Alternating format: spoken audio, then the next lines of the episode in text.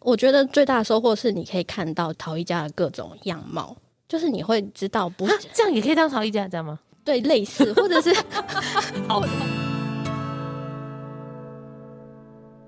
欢迎又回到我们米博士的艺术诊疗间，大家好，我是米博士。今天呢，我们访谈的艺术家呢是陈慧珠。嗨，大家好，我是陈伟竹，很开心今天来录 podcast。我最近是在陶博馆的驻村执行一个陶瓷秘密计划，伟竹呢，算是目前的驻村艺术家吧，一半 在完成一个计划，还不能跟大家说。虽然我们大学念同一所，研究所也是就是同，同一所也但是也没有也没有遇到遇到。只有在陶博馆擦身。对，所以我们其实一直有一种阴错阳差的命运在，不论阴不阴错阳不阳差啦，陶艺圈就是这么小。今天访问的伟竹呢，就是要来跟我们谈谈他闯荡陶艺圈的一些经验。那因为他也有参加各种比赛啦、驻村啦，还有各种大大小小的展览，经历还有发表的内容都还蛮丰富的，甚至有去日本小小发展跟驻村一阵子等等。啊，先跟大家分享一下你的类似创作核心啊，还有你创作中喜欢讨论的内容或者是表现形式等。一开始的时候，我是从自己的童年记忆里面挖掘一些东西去创作。童年的记忆里面，其实还是包含着很多很多隐藏的个人情绪在里面，所以就渐渐的又演变成会去讨论自己童年的状态跟这个情绪有什么关系，再继续讨论有关于任何一个情绪的状态的表现，比较会用一些动物的形式去表现，它有可能是任何一种动物，或猫啊、狗啊、羊啊都有可能。会把这些东西带到动物上面，是因为蛮喜欢动物的，所以后来就真的也开始做真实的动物。你说以前是比较想象，可能有点半抽象对这样。对对，但后来觉得做出真实的动物也是蛮有趣的，而且那些真实的动物，我怎么做也不会变得跟真的狗长得一模一样，它还是有一点点情绪在里面。所以你并不是以写实为主，只是表达情绪的对一种对对概念，或者是比如说你做狮子的时候，因为狮子的个性啊或什么的，看的人或是你会赋予一些情绪或者是一些东西在里面，不会是原本只是狮子，它会是我做出来的狮子，那看的人觉得的狮子这样。你试图要把情绪带入在陶偶里面，你会想要表达什么情绪，所以会刻意在表情上动一些手脚吗？还是说姿态啊等等？一开始的时候会，但后来我就渐渐觉得，他如果做的正正的，或者是不要有任何姿态，其实还是会有那个味道在。后来也不会太拘泥于动作，可能那时候想要做什么动作就做什么动作，不会特别想这个动作一定啊不要。会想说一定要把它带入对对到对情绪里面对去，等等这样子。然后伟竹的作品也是可以在我们目前远的要命的厕所那边看得到嘛，黄色雨有衣的一只兔子穿着黄色雨衣的兔子，大家如果有兴趣的话，可以来馆内来看看他的作品。那我们先回到怎么开始，或者是走进艺术创作这一块。一般我们遇到都是小时候艺术家非常有兴趣的画画。那你在这个过程中，你是怎么觉得我要持续？因为有些人就是只是画画就停了。据我妈妈的说法，是我小时候那个阵子，大家就会送小孩去才艺班，我也被送过很多才艺班。像什么？比如说体育的啊、音乐的啊，但我通常第二堂课就会说我不要去了但只有有就是画画这件事，我没有说我不要去，所以我好像从国小的时候就会去画画，因为我其他都不去。哦，所以有点像是你妈妈也是很重视才艺的，对呃，但是我的个人从小的取向意就蛮意见意见挺多的。对，就是呃，我不想去那里啊，但我这里我就没有任何的。这个我满意，我可对以，对对，我就然留后下我来就一直从国小到高中，我都有在画画的补习班里面。你后来高中是念美术班吗？还是对我高中是念美术班，那怎么会决定要进入美术班？那时候考试的时候，我其实我的分数没有很高，但是如果念美术班的话，我就可以进比较好的学校，嗯哼所以我就策略考量。对策略考量，然后国中的那个老师也知道我蛮喜欢画画的，所以就帮我去考美术班，然后我就有上了就是内力高中美术班。哦，那你上了美术班之后，依然很快乐在绘画嘛？就是热情一直保有哦高中美术班的时候也是蛮开心的，哦，真的哦。美术班有些可能压力很大，啊然后要产出就是多少画，但多好少像量，国中美术班压力比较大。高中美术班比较有一点，大家成绩都没有很好，所以开心过也就是好。开开心心的。这样宣传 好吗？记得啊国中不要念美术 班哦，高中才要念也，没有高中你才会开没有 心。国中还是要念，人家成绩才会好。哦，是是是是是，所以美术班没有消耗你的热忱，然后你大学就决定要继续念艺我术那时相关候科系？大学也是有想说，除了美术科系，因为全班的人大部分都是填美术科系，嗯，是但我也有想过要念建筑啊，或者是室内设计之类的，但最后还是就是因为你是说分考试落点的问对题，考试落点还是落在新竹师院，后来变成新竹教育大学，嗯现在变成清清华大大学，对，对南大分校对是。那后来进入大学嘞，大学之后你就一直觉得就是都很顺，你都没有遇到困扰，就是你都没有怀疑说你要退出艺术这个领域吗？到这个阶段好像都还没有哎、我对于人生的思考可能要到大四的时候才有开始，就是我才有在想说，哎、我现在都只念美术，那出去之后就是我哦，突然要毕业，对我该突然怎要么毕业办？了，我真的也是要用美术去去在这个世界上嘛之类的，那个就时是候我才要用美术在这个世界上因为生我存吗？一直在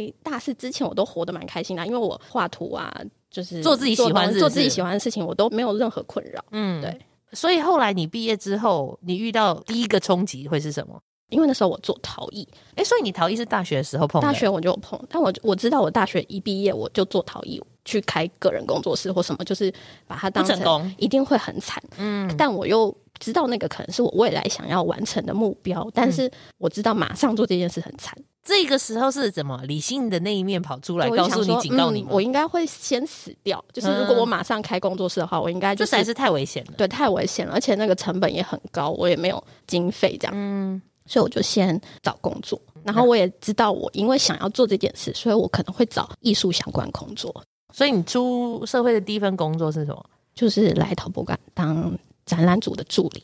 所以你觉得那个时候你学到了什么？踏上人生第一个就是跟不同领域的人相处不不同不同，就是哦， 对呀、因为你进入陶博馆，虽然它是一个艺文单位，可是它跟你过去什么才艺班对啊、对对美术班对对真的对是差很多。对，就是一些有公务人员啊，然后可能有一些策展人员啊，还有一些美术人员，但大家个性都不一样，而且年纪也都差很多。然后我一直在美术科系，所以你可能做自己也没有关系。哦，对，因为美术科系对就是训练你要做自己啊，对对对，所以在因那为你个越特别越好啊、空间下面，有时候就突兀一点点这样。难控制是不是？对，但后来就是，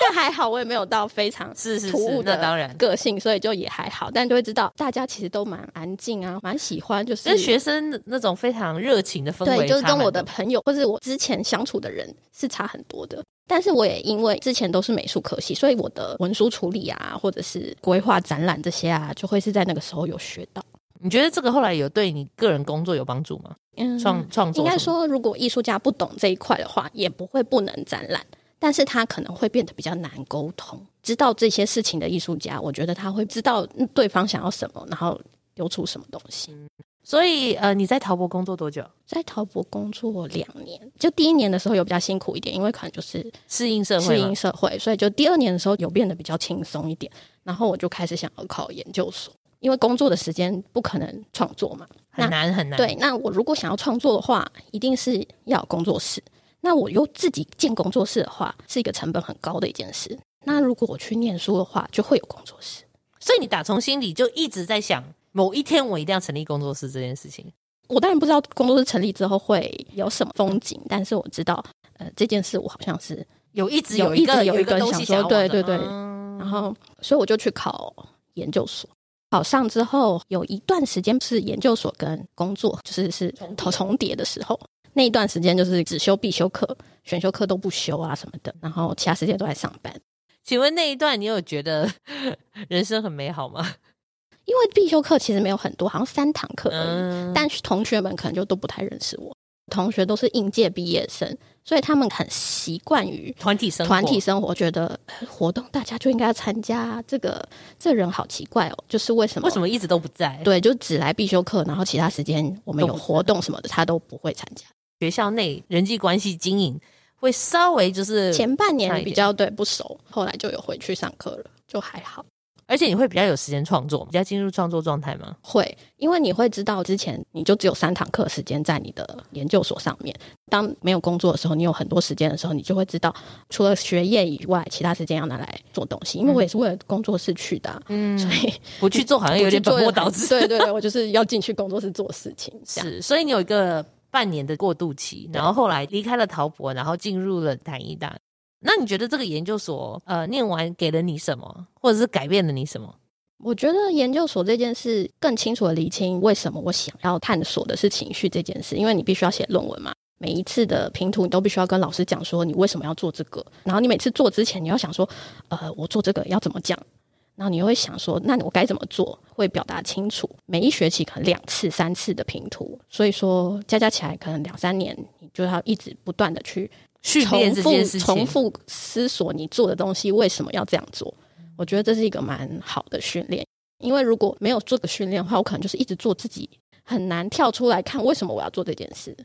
然后他们没有办法更升华。对，就是你可能就永远一直做，一直做那个东西，可能可以讲的大家喜欢，但是你很难了解自己为什么要做这件事。那这么说来，你们每次准备评图，应该压力也算大吧？对，但我可能会是永远是最先做完的那个，是哦，因为我觉得可能大家就是应届生嘛，就喜欢拖拖拉拉的。哦但我就是，我你就知道是时间是金钱，哦应应该也不是，就只是我每天都泡在工作室里面，所以我哦所以有很长时间，我你在把握你使用工作室的对机对会对，啦。所以而且摇不可能，你最后一刻要平图之前才打开，我还要抓，我有可能坏掉，所以我要回烧的时间。所以有时候我最后一个礼拜我在帮别人做事，完了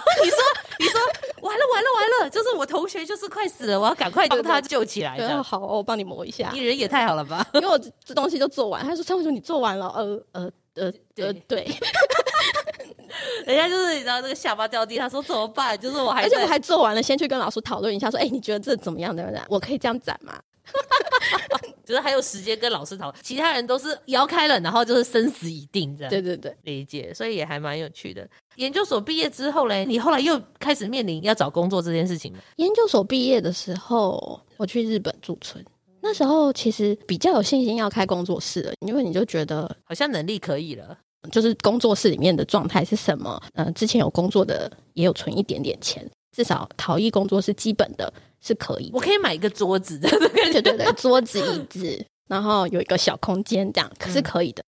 因为我也知道有驻村这件事，我就想说，如果我开始做了工作室，一定不是我自己的空间嘛，因为我们家是公寓，所以也不可能是免费的空间。嗯那这个工作室就会有成本，就比如说可能一个月一万块啊什么的。嗯如果要去驻村，我就跑不开。对，因为你你等于是说你弄了一个工作室，你就被绑在那了。而且我那时候，我研究所跟大学的时候，其实都一直想要去日本交换，但没有那个机会。为什么特别想要去日本？我的阿姨嫁到日本去，所以我小时候有去那边过暑假啊什么的。就是都一直有些来往，是对不是？对对，所以我就觉得，嗯，当然没有超爱，但我就觉得可以去多认识一下，就是我小时候有记忆的地方。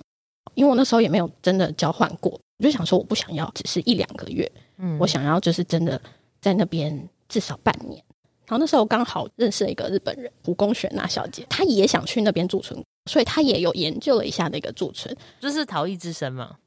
他就说，那个驻村其实是很多日本应届逃逸学生毕业之后都会去那边一年，哦，先去对驻村，然后进修一年的对，感然觉后再去做自己要做的事。是那边的工作人员是来那边驻村一年之后就换成那边的职员。那我就觉得，诶，因为大部分去驻村的人是三个月左右，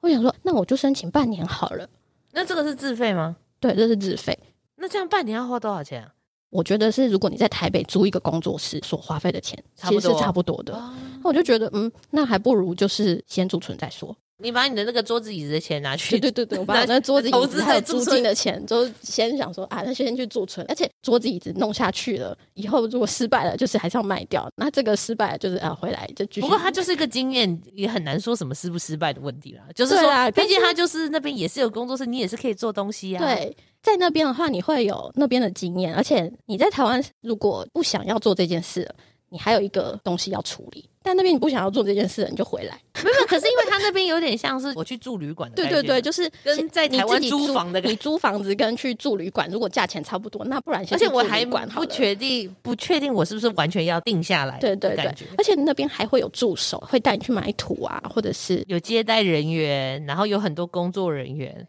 所以，呃，你后来去了日本六个月嘛？他帮我签了半年以上的签证。六个月之后，逃逸之声还是有空位，然后我刚好又没有想要走，钱也还够，最后好像待了十个月。因为陶艺之神其实还蛮大，然后还蛮多工作人员，不同陶艺家进出，然后宿舍也是离工作室很近嘛。然后它是在深山里面的一个展示厅，所以你可以帮我们形容一天的行程吗？我一开始去的时候比较紧张，在台湾你不太会自己煮饭什么的，因为它在深山里面，你不自己煮饭，你没有东西吃，你不可能， 你不可能每天走很哦，远。对啊，对饮食会是所以我个就重开点始开始煮饭，那食材嘞什食么的材就是去去超市买。所以是他们会载你去吗？还是什么？他们蛮对我蛮好，都会载我去，但通常是要自己去。我我会一次买好足够的食材，多少可以撑多可以久？撑一个礼拜。哇，你买这么多哦，所以人家才开车，因为你可能因要为他扛们一周他的们食物回通来通，常同期的还是会有日本人，日本人都会开车，所以交友变得很啊重要因为我刚好会日文啦，哦，啊就是可以沟通。对，可以沟通，所以我会飘过加去一说， 诶、还有位置吗？啊 OK，那 然后他们可能载了我几次之后，就知道每次其实就你会是来问需要我了，对。啊所以语文还蛮重要的啊、嗯就至少在这些生活小细节可以在对，好，你买完之后呢？十一住行啦，好了，嗯十、然后一就是那边真的很冷。去的我去的时候是夏天啦，但冬天的时候，我因此就就是买新买了一批衣服，因为台湾的毛衣也没有，也不够，不够。用，对你一定要买当地的，就是厚的衣服。羊毛还是什对，么？它真的有差，就是你薄薄的一件毛衣就够，不用穿到那么厚对，你，就就会但你觉得有暖，暖到，就是台湾最厚的那一件这样。嗯发热衣乘以二，对，发热衣乘以三，乘以四，就是嗯下雪也没关系。住就是那边也蛮好的，那边的工作人员不是只有年轻人，也会有一些妈妈啊，都蛮照顾人的。可能我长得有一副需要照顾的脸，我是小朋友，我是外国人，请救 救我。对对对，一副就是求救脸。嗯，然后行，就是因为它离京都很近，京都有时候都会有展览，然后日本人就会可能六日的时候啊会想去，那我就会包带去。哇对，真的是要打扁车哎、真的很对重要。不然我记得好像从一个比如说半小时车上还是什么，要到那边也是很麻烦，还是要对公车什如么。果搭搭车的话，你要先搭公车，再搭山林小火车，然后再搭普通电车两班，所以你至少要转三次，然后好像至少一个半小时。可是他们开车只要半小时就。然后陶艺之声它是位于是岐阜县嘛，是不是？呃，知鹤县信哦信知乐它那边周遭都是工厂吗？很多陶艺小工厂或是陶艺个人工作室都在那边，啊、所以你有去参观吗？也有参观那个陶艺工厂灌模的呀。他们会带你去参观。会一开始的时候会，他们也有很多那种家族式的那种窑厂，就古老窑厂灯窑啊那种，嗯哼那种也会去参观。里面的话是呃，比如说像做作品什么，他们是怎么运作？你是说比如驻说村里面？对对对驻村里面他的作品就比较是个人式的，就是你自己想要做什么。他啊，他第一天的时候就会带你去看陶土，还有一些还有什么陶土对对，就是这个地方你可以买什么陶，类别非常的多，可能可以看那个陶土的石釉片，决定你想要做什么。你也可以跟那边的人讨论，就是说可能可以拿设计图，就是我想要做这么大，想要什么颜色，你可不可以建议我适合的陶土？然后也嗯可以跟那边的工作人员讨论，所以它是一个很强大的对，团队，就是可以支其实持我你觉要得做的也事有情。一点点像学校，但是只是他不是老师，它他不是一一个个学术系统而对，已他，只是然后他也会帮助你，有点像技师，很强嗯的技师在帮你。所以艺术家就是来来去去嘛。对，夏天的时候很多外国艺术家，然后冬天的时候就会比较多日本嗯人艺术家，因为夏天外国人很喜欢出国晒太阳啊晒太阳之类放暑假，的，对，离开自己的国家，外国人会比较多一点。嗯或者是你就开始跟不同文化的人相处，我觉得也蛮有趣的。嗯，有什么特别的经验吗？刚去的时候好像很多外国人吧，然后因为我日文比英文好一些，所以我跟日本人讲话比较顺一点点。我刚去的时候刚好是一个，就是他那时候有个活动，突然涌进三四十个外国人，因为它是一个大型活动。嗯，然后我那时候跟一个日本的叔叔，就是只有两个亚洲人面孔的人，哦，反而外国人比亚洲人多了。对对对。然后我们两个就是那个叔叔更不会讲英文，所以我们两个就有种，相依为命，就是一开始进来的时候，我们有种被吓到，嗯哦的，感觉，然后两个每次吃饭就两个坐在一起，然后就嗯可小以讲盟日友，文这样。所以也看到了来自不同国家的陶艺家。对，大家个性都真的差蛮多的。就有些外国陶艺家，他们真的驻村进来也没有每天工作，然后工作也不会超过三小时什么之类的。然后也有很认真、很认真、很认真的陶艺家，就六点起来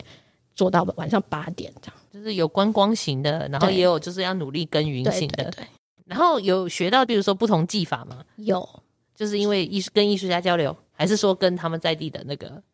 都有哎、就是技师也会教我，然后在地的艺术家也会教我。比较会教我的通常是日本人比较能比较沟多通，。然后外国艺术家，我觉得他们教会我的不是技法类的东西，而是一些心态上的，就比如说。工作三小时，嗯，对对对，或者是或者是他会告诉你人生的一些道故理事吗啊、是吗道理啊之类的。就是让你很有启发感。对对对做陶交朋友是一个蛮好的经验。对，那平均外国艺术家会待多久？两到三个月。也是三两三个月。所以你这样子待真的算很久，你就会至少可对以对看到一个对很大半的风景。对，而且我一开始去的时候都是中年人，刚好都是妈妈，都是五十岁以上的妈妈，所以那时候我不太会煮饭，没有关系，因为有日可以本妈被妈喂可以食照顾，对。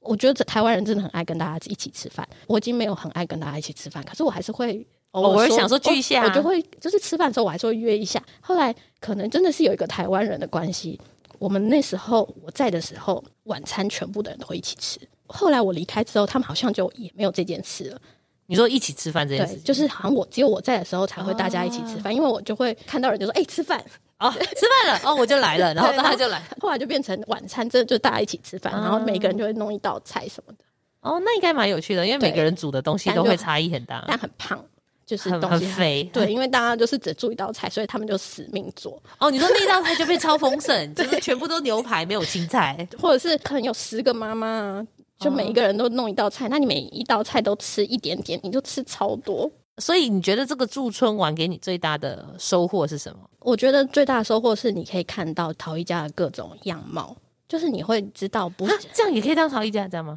对类似，或者是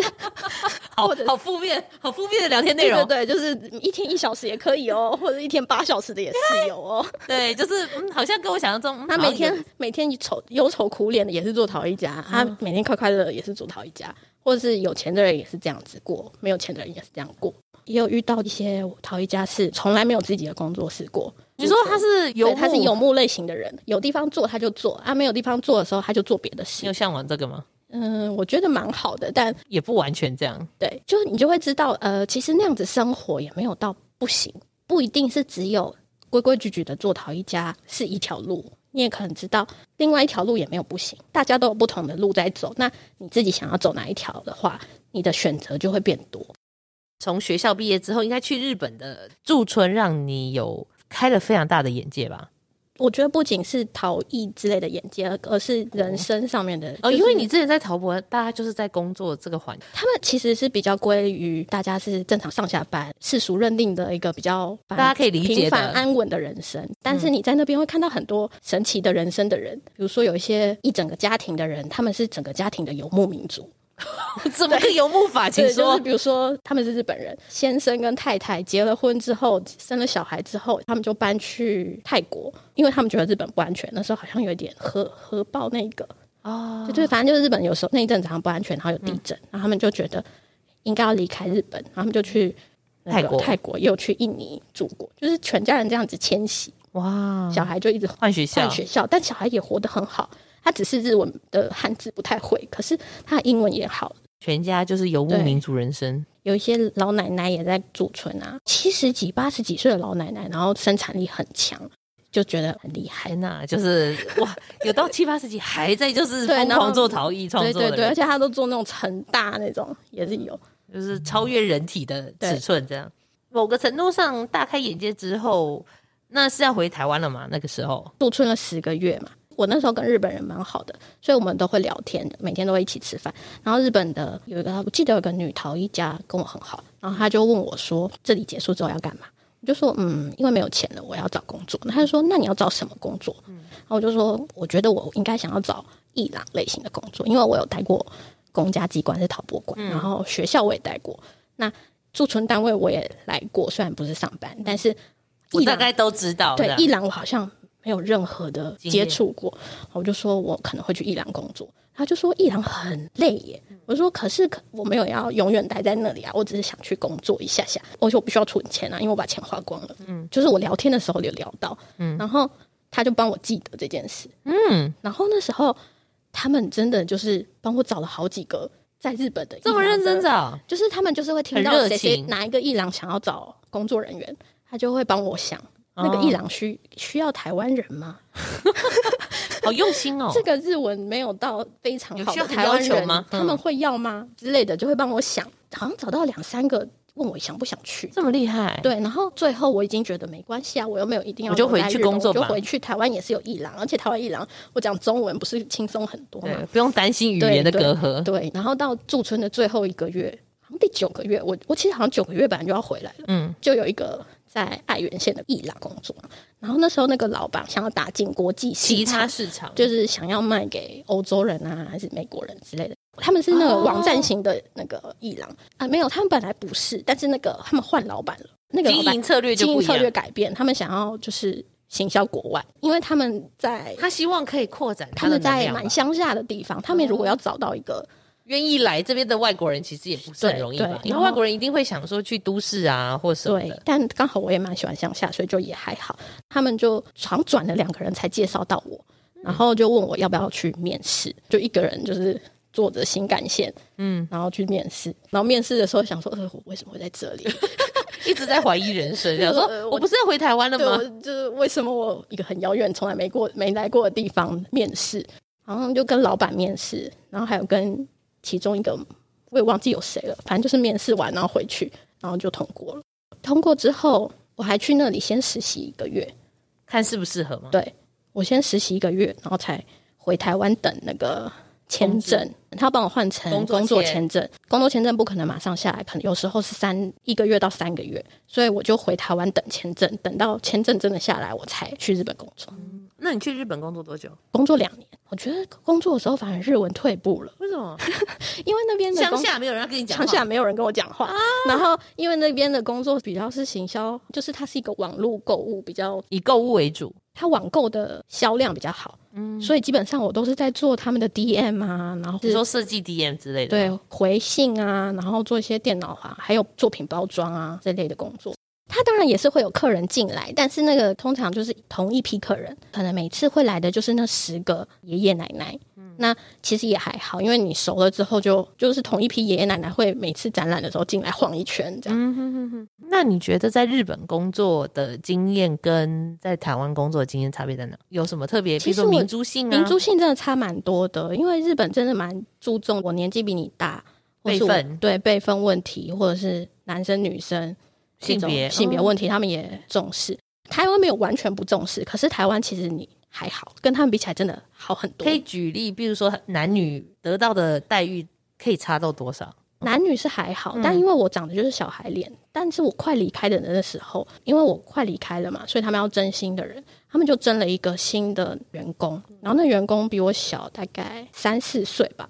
但是我长得应该是比他小，就算语言能力没有他好，但是我对于这间一郎的指导的程度应该也是比他高，嗯，当然。但我就觉得他做什么事情应该要先问一下我吧，嗯但是他没有，他就是一副叫我去扫厕所或者是去扫地的状态。哇，这个后辈真的很然后奇我就怪。想说，哎为什么你那个明明不知道，为什么不问我，还叫我去扫厕所？啊，我就想说，嗯、那你为什么不问我，然后一直做错，然后也不问我？我就想说，好好奇怪奇怪的一个人哦、嗯后来想想，哎，他会不会觉得我比他还要小？哦，他是不是觉得说你搞不好也只是刚新进，然后年纪又比他轻，刚好那时候好像快生日了吧，然后我就跟他说，我快要几岁生日了。 你还特地去表 明想说不要再来，隔天他就他就变了，真的假的？隔这么天夸他就张没，有这样了，他没有每一个都问我，但但是是他会真比较毕但恭，他真的毕就竟一点是。不知道的事情，他就会问我。哎、好奇怪哦！因为我觉得不论年龄， 光是以工作年资这件事对情，他，他没有在管，他就是所以进来想要当老大的感觉，我也不知可道能。他本来自尊心本来就比较高吧。对，但这很奇怪，因为你进入一个工作场域，人家明明就工作的经验比你丰富，你在嗯， 对就是对对，然后我就想说，有点嗯，奇怪他们好像真的蛮看重，就是比自己小的不可以被怎么样怎么样之类嗯的。或许乡下跟城市有点不一样，我也不知道。但呃那个人也算是乡下出生的，像日本驻村啊、工作啊，然后后来两年后回台湾嘛，嗯那回台湾之后你就开始艺术创作的生涯了嘛？回台湾的契机其实是因为同一年我投了很多驻村，别的驻村，因为老板也知道我是创作的人，嗯所以老板其实可以接受我一直上班，但是我如果请假，我就要请一个礼拜，嗯，就我要停请比较久对对这样。或者是有驻村机机会的话，我就要请假，但我没有说我要离职这样。但那时候刚好就是我一两个月内我就真上了那个陶博馆的申请展跟驻村都有上，我就想说，嗯，是要回台湾了吗？其实我就算只有回台湾那三个月驻村，再回去上班，其实也是可以。嗯，但我就想了一下，国外待久，了，你就会觉得你没有真的很认识你的家。因为哦我知道家乡住在这边一直往外看对，你然后你往外看什么外面的东西看久，了，你就会觉得你其实根本不认识你台湾是什么。我就觉得好像可以回来，然后我就跟老板说我要驻村，可能前两个月我就会离职了。嗯老板也是跟我说，你可以再考虑一下，就是你真的要离开的时候，你再决定你要不要驻村完再回来。但我后来想想，算了，不用，因为我就觉得该回来了，我就我就先提辞职了，先辞职，然后在日本玩一波这 样。哼 一定要先玩一波的、啊， 毕竟你知道都在上班，哪有时间玩？对，嗯，然后然后你就回来，我就回台湾驻村。然后顺便把展览也办了。对，但展览就是它时间刚好没有没有巧很好，大概好像是驻村过后的半年一年才展览，所以驻村的东西 for 嗯这个 for- 展览， for 这个展览，对，驻村结束，然后也陆续办了展了之后，那你的下一步嘞？是想说我终于要准备开工作 室了吗？日本回台湾的时候，就是知道驻村，我爸就问我说：“你回台湾你要干嘛？”我就说：“嗯，什么事都不要做，哦，艺术艺术家超怕人家问问这个问题的，对你下一步要 我就说干嘛？我要你养我，然后之类 的。”然后我爸就说：“好。”那但可能两三年没见到女儿，他也也没有说他当下什么应该就是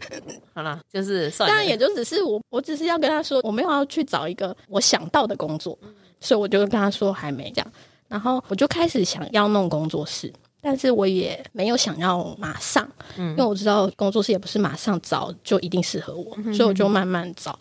驻村的期间，可能就到处去看。那时候刚好就是北投那边有一个联合工作室，就是他们有一点重新找人的状态，就是有人离开了，然后要补位对置。他们是全部的人都必须重新申请的一个状态。 OK，对，然后可能有一半以上的人都想要离开了，所以我那时候就有去看，因为那边一个最小的 block，嗯，只需要五千块，我如果去租任何地方都是一万块起跳，嗯，我就想说，嗯，这好像可行哦。对，，可行很多，我就跟一个学妹，然后还有一个日本陶艺家，三个人各自申请的自己的房间，这样。就讲好，如果都上的话，我们就是共享空间，然后那三间就可以设备共享这样。所以反而因为你们可以互相合作，所以你们申请可能这三间反而可以得到比较有效的空间利用。就是我们个别申请的时候，我就已经有跟那个单位联络了，我就说，嗯，我们三个想要一起申请，但是一起申请的话，你们应该也是蛮麻烦的。那我们就三个分开申请，如果我们都上的话，会一起经营陶艺在那个地方。然后那个空间那时候是想要经营一个艺术村的状态，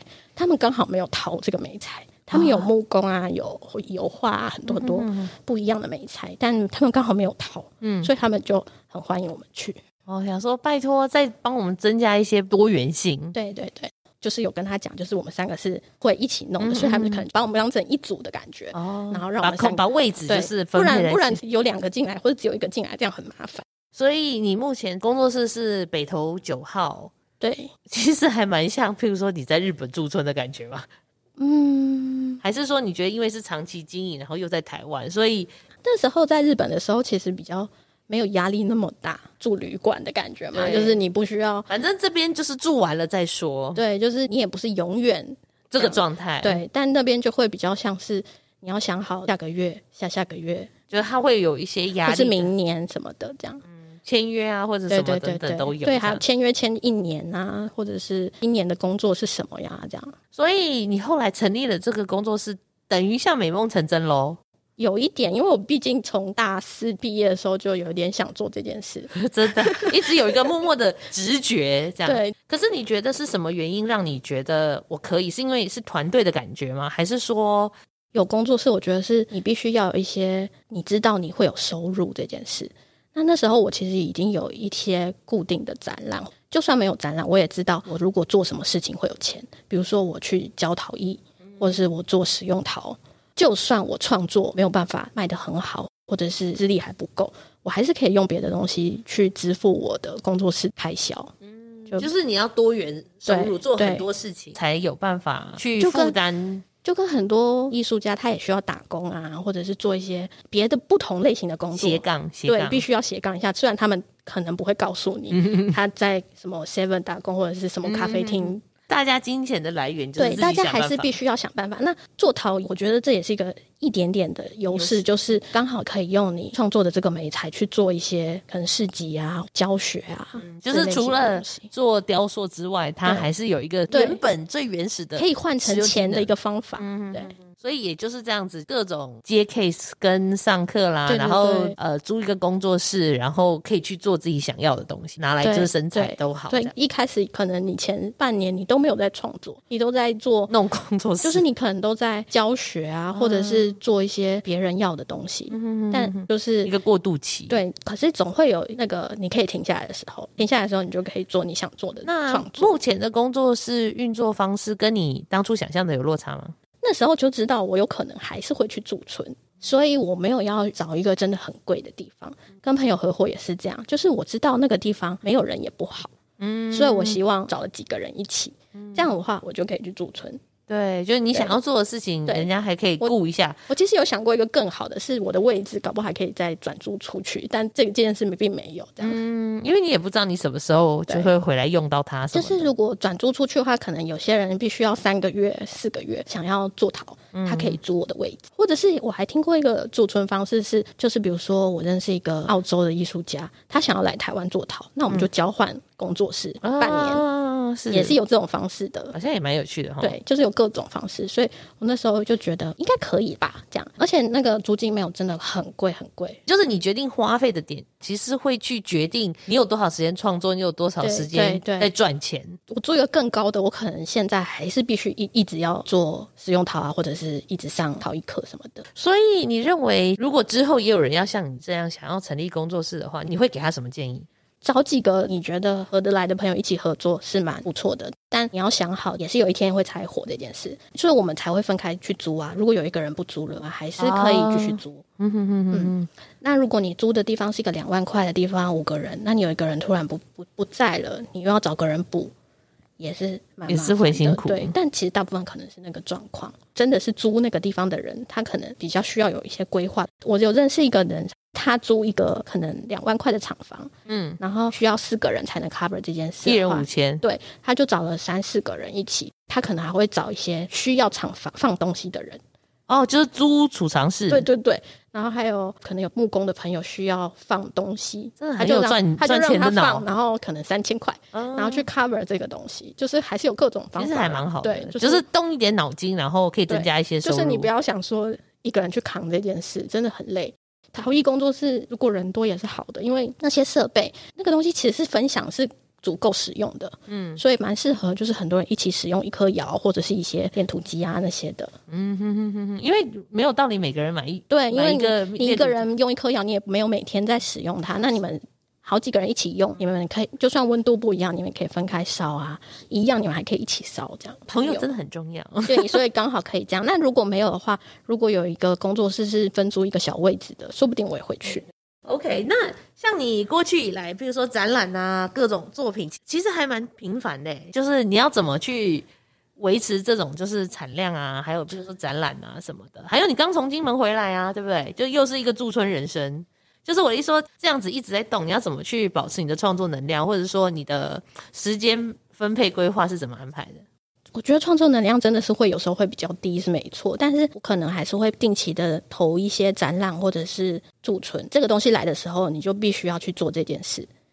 所以你有你是透过这些机会进来，然后去配合它吗？让自己去配合这件事，创造新的你。你机会就算你一开始觉得呃烦烦的，就是不想做了，又要但搬是东西，又要什么对对的？对，但你真的去到了那里，或者是真的做了这个展览的东西，你还是会在从中找到一些乐趣，而且是你可能没想到的东西。那你觉得在学校稳稳的创作跟出社会啊，然后东奔西跑啊，有什么特别的感想吗？可是我其实，在学校稳稳的创作的时候，有一点焦躁不安呢、哦我就觉得嗯，太安全了，好奇怪。哦这可能是个性哦。我就觉得太安全了，感觉东西不会变的。其实我们那个研究所很多人念四年五年，嗯，我好像念两年半就结束了，因为我到第二年的时候就觉得，嗯，可以了，可以了，然后就看着大家为什么如此安逸不离开，我就觉得，嗯，不行，我要离开这我里，要，走下一对步。我我觉得这里够了，就是我已经可所以毕业了，稳定这样跟无聊有点是把你往前推的动力耶。开始觉得嗯不行不行，我要赶快毕业把展览弄完啊。然后这些就是展览比赛，就是你也会去投，而、人家邀请你也会接，，对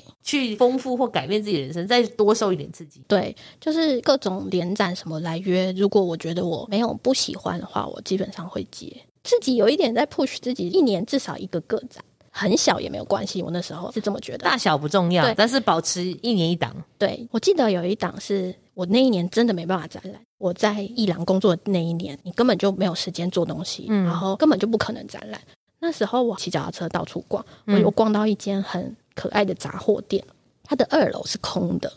它本来要当咖啡厅，嗯但是它的二楼是没有那么多力量去经营另外一间咖啡厅，所以二楼现在就是一个是咖啡厅的状态，但是没有东西这嗯样。然后一楼就是卖衣服啊，还有一些耳环啊、饰品啊好，复就是杂日式日式杂货店。嗯、是他，然后他会自己从欧美带一些很真的很漂杂亮货很漂亮的洋装回来。我一开始好也可只爱是去买洋装而已啦。 哦，这我只是我只是呃去去为自己置装，对，就是开心一下这样而已。但后来那个老板娘也是一可爱的女生，然后我们就聊天，然后她就说她上面可以借我展览，突然哦，就是她知道他知道你有我在是做做嗯陶手的，，对，所以你有很多机会，就是他就一嗯是开从天而降嘛，有的时候这种感觉，也算从天而降。她就说上面可以展览，然后我就还蛮喜欢那间杂货店的、啊，所以她的二楼我也蛮喜欢的，所以我就在二楼办了展览。真的邀请来的，也就是我在那边认识的阿公阿妈、 这样也好啊，就还是有朋友啊，还有阿公阿妈认识的阿公阿阿妈，挂，对，就是乐龄挂这我样。我的老板好像也有去，在我不在的时候，是对，哦，顺便吧，我那一档的作品几乎是我在信乐做的，就是一直跟在我身边的作品，然后我那一档展览又再卖掉一些，刚好卖掉的钱是我可以把剩下的作品寄回台湾的钱，真的是一个就是游活在那个经济边缘的， 就对是各我想种说哦小小东西办挪来这个挪展览去，也不错，让我这些作品可以寄回家。也蛮好的啦。对我觉得运气各种你还蛮好的，顺着自己的命运没有错，就是不可用再多花钱，对，但是你也记我的作你品也算是蛮理性在规划你的盘算，虽然他是艺术家是一个有风险的工作，可是似乎都可以这边瞧一下那边瞧一下的感觉，对，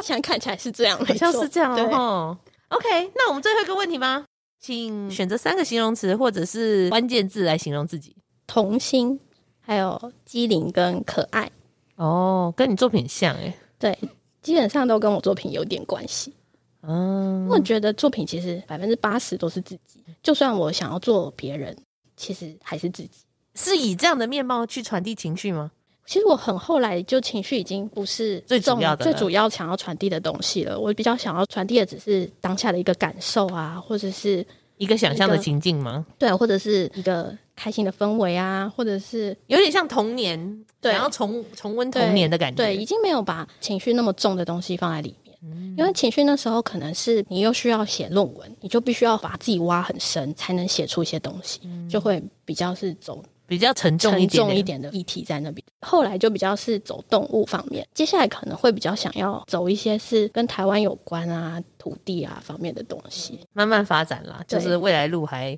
对很远， 可能就是还是慢慢走，旧的重叠，这样慢慢的累积啦，累积。要保守。